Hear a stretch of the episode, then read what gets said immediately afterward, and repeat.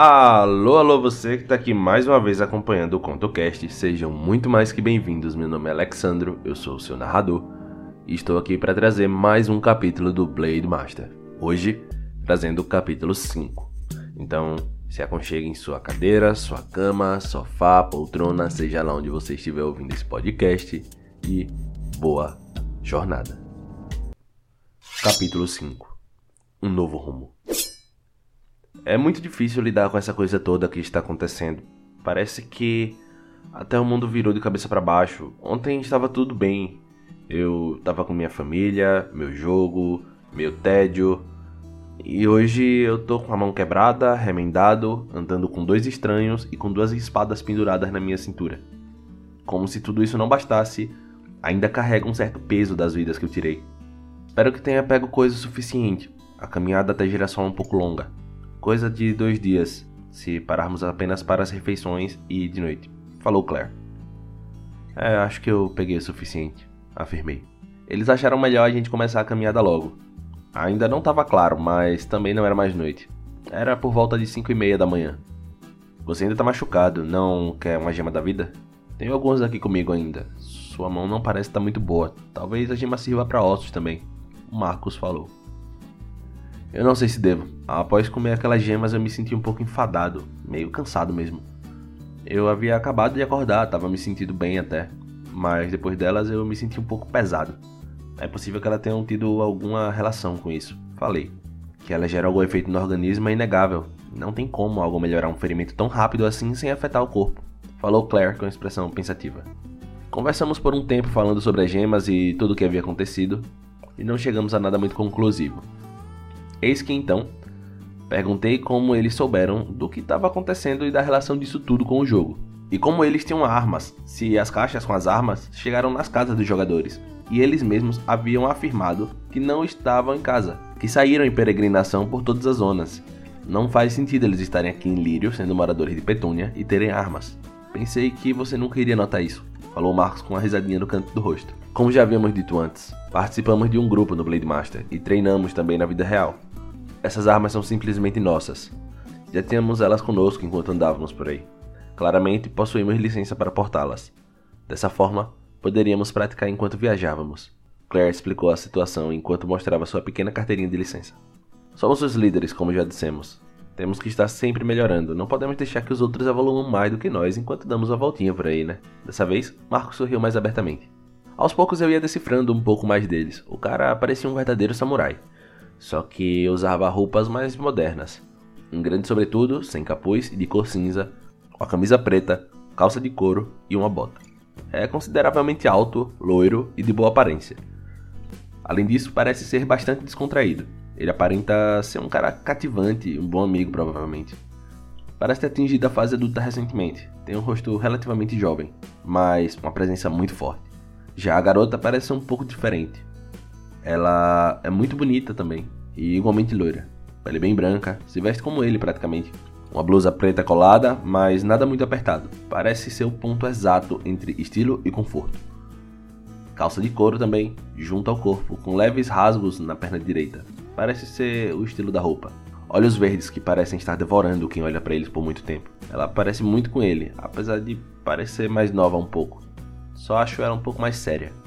Então eu falei: Apesar de serem irmãos e muito parecidos fisicamente, não parecem ter muitas semelhanças no jeito de agir. Ele aparenta ser mais descontraído que você. Ela virou um pouco a cabeça, apenas o suficiente para conseguir me olhar entre a franja do cabelo e falou: De fato, temos nossas diferenças. Mas você acabou de nos conhecer. Você não sabe nada sobre nós. Sua leitura pode estar bastante equivocada. Disse ela em tom sério. Decidi então ficar na minha e seguir quieto. A caminhada durou por mais umas horas, até que Marcos decidiu que era melhor fazermos uma pausa. Vamos aproveitar que estamos numa área menos urbana. Este parque florestal parece um bom lugar para um descanso, Marcos afirmou.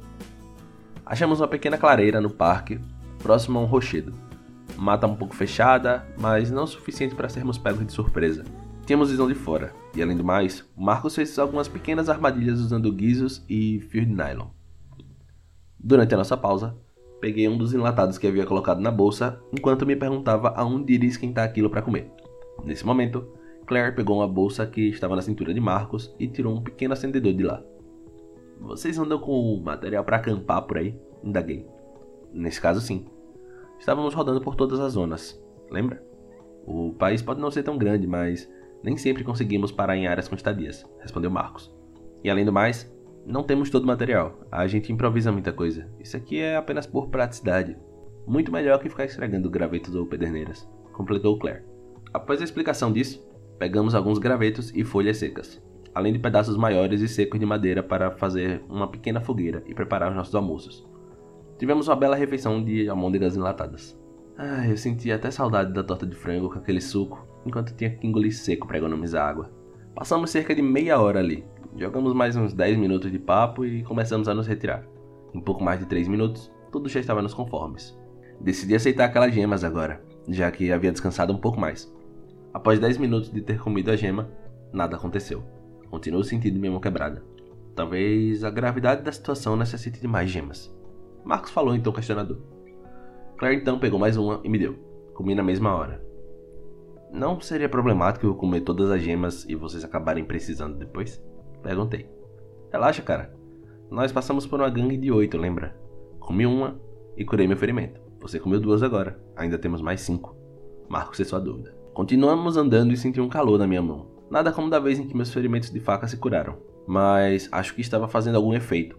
Compartilhei a informação com os dois irmãos e eles concordaram comigo. Chegamos então num ponto problemático. Preciso explicar uma coisa. Existe uma separação por renda aqui. A zona Lírio não é lá das mais ricas. Na verdade, estamos vencendo apenas a zona Papoula. Praticamente tudo em nosso mundo tem uma hierarquia seja no mundo real ou nos virtuais. Como as classificações do Blade Master, por exemplo. As zonas estão classificadas assim: Petúnia, Rosa, Girassol, Margarida, Lírio e Papoula. E os distritos são um tanto diferentes um dos outros. Eu moro em um dos poucos distritos tranquilos da Zona Lírio, mas nós acabamos de chegar num dos mais problemáticos. Se lá no meu já teve gangue atacando, fico imaginando aqui. Estranhamente, as ruas estavam bem tranquilas, Apesar de não ver ninguém por perto, tinha a impressão de que alguém estava nos olhando. Não faça nenhum alarde, ok? Mas estamos sendo observados faz algum tempo. Falou Marcos diretamente para mim. Claire assentiu com a cabeça, como se já tivesse percebido também. Esse distrito é conhecido por todas as zonas. Sabe-se que mesmo em Papoula, poucos lugares são como este. Passamos por lá e vimos muita coisa. Este lugar me lembra muito em alguns pontos coisas que vimos pelos distritos de Papoula. Claire falou bastante séria essa falsa tranquilidade, aqui já houveram algumas matanças, afirmou Marcos. Perguntei como ele poderia afirmar e a resposta dele me fez perceber algo. Sinta o cheiro, foi o que ele me disse. Aquele cheiro de no ar, como se toda a rua fosse banhada por ele. Em meio ao forte cheiro, dava para perceber um pequeno resquício do cheiro de sangue. Além do mais, quanto mais próximo do centro do distrito, mais a pressão aumentava. Seja lá quem ou quantos forem, a sede de sangue já é quase palpável. O desconforto é gigantesco. A vontade de colocar a mão em minhas espadas é grande. Mas Marcos me impede antes mesmo de eu conseguir tocar o cabo de alguma delas. Se acalme. Você não sabe onde estão ou quantos são. Além do mais, como é que tá a sua mão? Acha que conseguiria lutar assim? Sua mão principal está quebrada, apesar de visivelmente estar menos inchada. Devemos agir com cautela. Você precisa parecer mais natural. Falou quase escondendo a boca para evitar uma possível leitura labial. Passei a mão no rosto para tentar me colocar no lugar correto. Abri uma das garrafinhas de água, coloquei um pouco na mão, passei na cara e tomei um gole em seguida. Tampei e guardei de volta na minha mochila. Chegamos bem no centro do distrito. No meio dele havia uma estátua de um cavalo com um homem em cima dela. Na garupa do cavalo estava lá, algo que definitivamente não era parte da escultura. Ele estava nos observando, com a maior cara de despreocupado. Lentamente desceu do cavalo e nós paramos. Ficamos observando a figura se movendo lentamente. Deu dois passos meio largos em nossa direção, bem devagar, quase se arrastando para sair do lugar. Olhos bem apertados, parou um pouco e parecia estar tá divagando em seus pensamentos. Dez segundos foi o tempo que ele passou parado olhando com aqueles olhos quase fechados. Parecia uma eternidade. O suor já estava escorrendo pelo canto da minha testa e pelo meio das minhas costas. Fiquei imaginando o que ele faria não dava para saber se estava armado ou não. Foi quando, de repente, ele arregalou os olhos, deu um sorriso bizarro de canto a canto e berrou. Eu me assustei e sequer percebi o que havia acontecido. Tudo que eu vi foi Marcos e Claire pulando para o meu lado e balançando suas armas. Quando parei para olhar melhor, vi que tinha algumas flechas pelo chão. Você precisa prestar mais atenção, se não fosse pela gente, ia estar tá todo furado. Falou Marcos num tom ainda incrivelmente agradável. Ele estava com uma de suas katanas em mãos, enquanto do outro lado Claire havia tirado um bastão, sabe-se lá de onde. Sei que foi fundamental para que estivéssemos vivos naquele momento. Quando menos esperei, o homem que estava lá na frente veio correndo e já estava bem próximo de nós. Ele portava dois facões. Foi com tudo para cima do Marcos, fazendo recuar com golpes sucessivos. Não muito organizados, mas numa cadência incrível. Do lado em que Marcos estava, vieram mais dois homens correndo, um com a lança e outro com o machado. Do lado da Claire, mais uma saraivada de flechas cortaram o ar em nossa direção. E mais uma vez, com giros hábeis, ela rebateu todas. Temos que lutar contra eles. Preciso da sua ajuda. Não tem como lutar com dois e ficar defendendo as flechas que vierem. Falou Claire com um tom sério, mas parecendo um tanto empolgado. Perguntei o que ela esperava que eu fizesse com a minha mão quebrada. Ela não teve tempo de responder. Mais uma vez as flechas voaram e os homens chegaram. Nem pensei muito. Puxei uma das Wakizashi com a minha mão esquerda e fui para cima deles. Quando cheguei mais perto, tirei e joguei minha mochila em cima do outro. Assim ele não poderia ter um ataque de oportunidade enquanto o amiguinho defendia meu golpe. Joguei a mochila no que tava com o machado. Não queria que outro cara espetasse minha mochila e acabasse com minhas coisas, né? Vamos correr para o lado de onde eles vieram. As flechas terão mais dificuldade de chegar até lá. Falou Claire enquanto já o fazia. Segui ela, enquanto os dois vinham atrás de nós. Realmente as flechas pareciam que não iriam nos alcançar tão facilmente. Os arqueiros não pareciam ter tanta perícia assim. Estavam tentando descobrir a nova pontaria para buscar nossos corpos. Ela demonstrou mais uma vez toda a sua habilidade. Coitado daquele bárbaro que portava o machado. Ela com seu bastão não deu a menor chance para o pobre reagir. Conseguiu acertar quatro vezes em coisa de um segundo: têmpora, queixo, costela e joelho. Enquanto eu apenas tomava pressão e evitava ser espetado pela lança do outro cara. Ela nocauteou o que portava o machado e veio me ajudar. Em poucos segundos, o outro homem também já estava no breu, apagado como um bebê. Marcos chegou até nós finalmente. O homem do grito já estava caído com seus próprios facões presos em seu corpo um em cada ombro. Fiquei um pouco impactado com a cena, confesso. Eles sequer reagiram a tudo aquilo. Os dois viraram mais uma vez no susto, quando ouviram o rajar das flechas no ar mais uma vez. Dessa vez foram muito mais flechas. Mesmo com toda a maestria, pude ouvir o som da flecha que cravou na mão da Claire, fazendo ela fraquejar no movimento do bastão. E em seguida, ao ver que ela não conseguiria sair da flecha final, Marcos a empurrou e recebeu na parte de trás do seu ombro, que seria na altura perfeita da cabeça de Claire. Eu fiquei vidrado olhando aquilo tudo. Eles me protegeram, ok. Mas por que se ferirem por mim? Não faz o menor sentido. Antes que eu pudesse perguntar algo, outra coisa chamou minha atenção. Percebi um som diferente.